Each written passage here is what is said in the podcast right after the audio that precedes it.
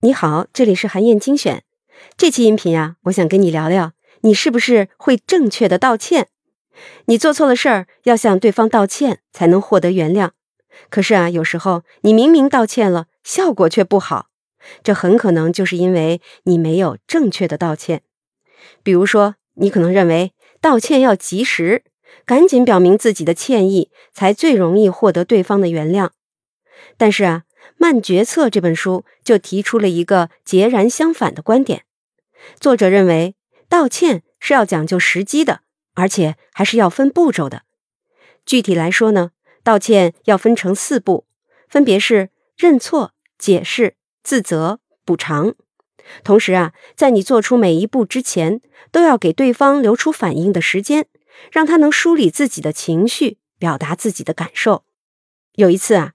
美国著名演员梅尔吉布森酒驾被警察抓了个现行。当时啊，他在喝醉的状态下大声的骂人，还顺口胡说了一些不恰当的言论，比如对犹太人的歧视。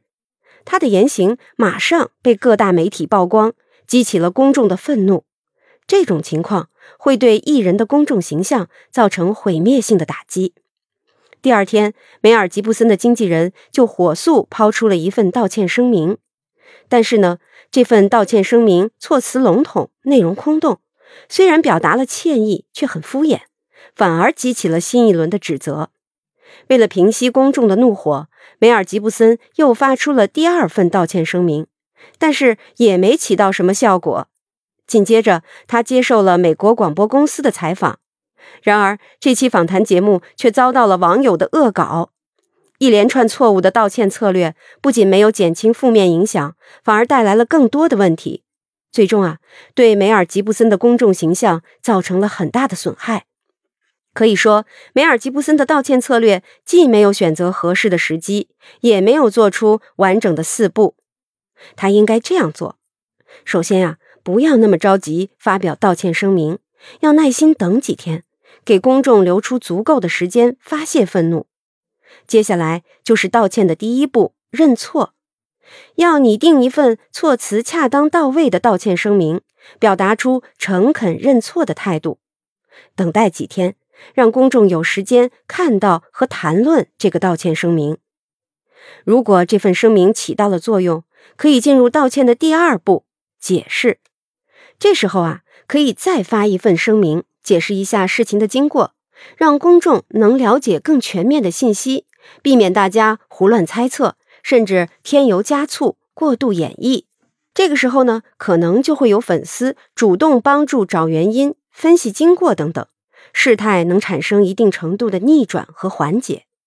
道歉的第三步呢是自责，梅尔吉布森应该通过各种方式，充分表达出自己的愧疚和悔恨。最后要选择恰当的时机，召开新闻发布会，公开做一遍前三步，也就是认错、解释和自责，还要加上第四步补偿。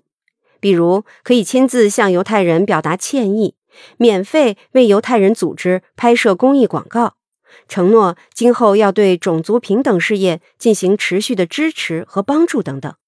如果梅尔吉布森当时这么做了，效果肯定要好很多。在工作和生活当中呢，你也可以用道歉的时机和四步法来正确的表达歉意。比如，一位男士跟其他女孩玩暧昧，被女朋友发现了，应该怎么好好道歉，争取获得原谅呢？首先呀，不要着急开口道歉，而是要让女朋友充分表达和发泄自己的愤怒、委屈等等复杂的情绪。等狂风暴雨的阶段过去之后，两个人坐下来。这位男士要好好认错，这就是道歉的第一步。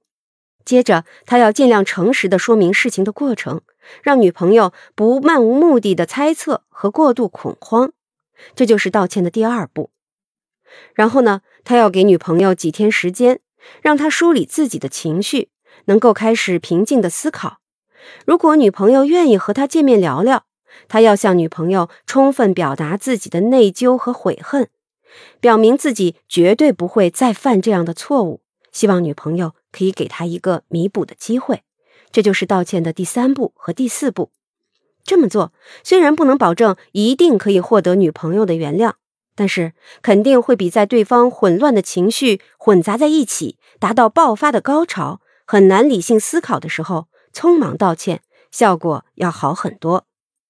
当然，道歉虽然有技巧，但前提是你真的发自内心承认自己做错了，而且真心悔过，并且愿意做出很多努力去弥补对方。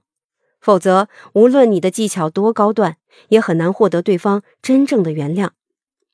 好，以上啊就是我为你分享的内容。我在阅读资料里为你准备了本期音频的金句卡片，欢迎你保存和转发。也欢迎你阅读《慢决策》完整版的电子书，在战龙阅读 APP 上可以找到。当然，也欢迎你在评论区留言，分享你的精彩观点。韩燕精选，明天见。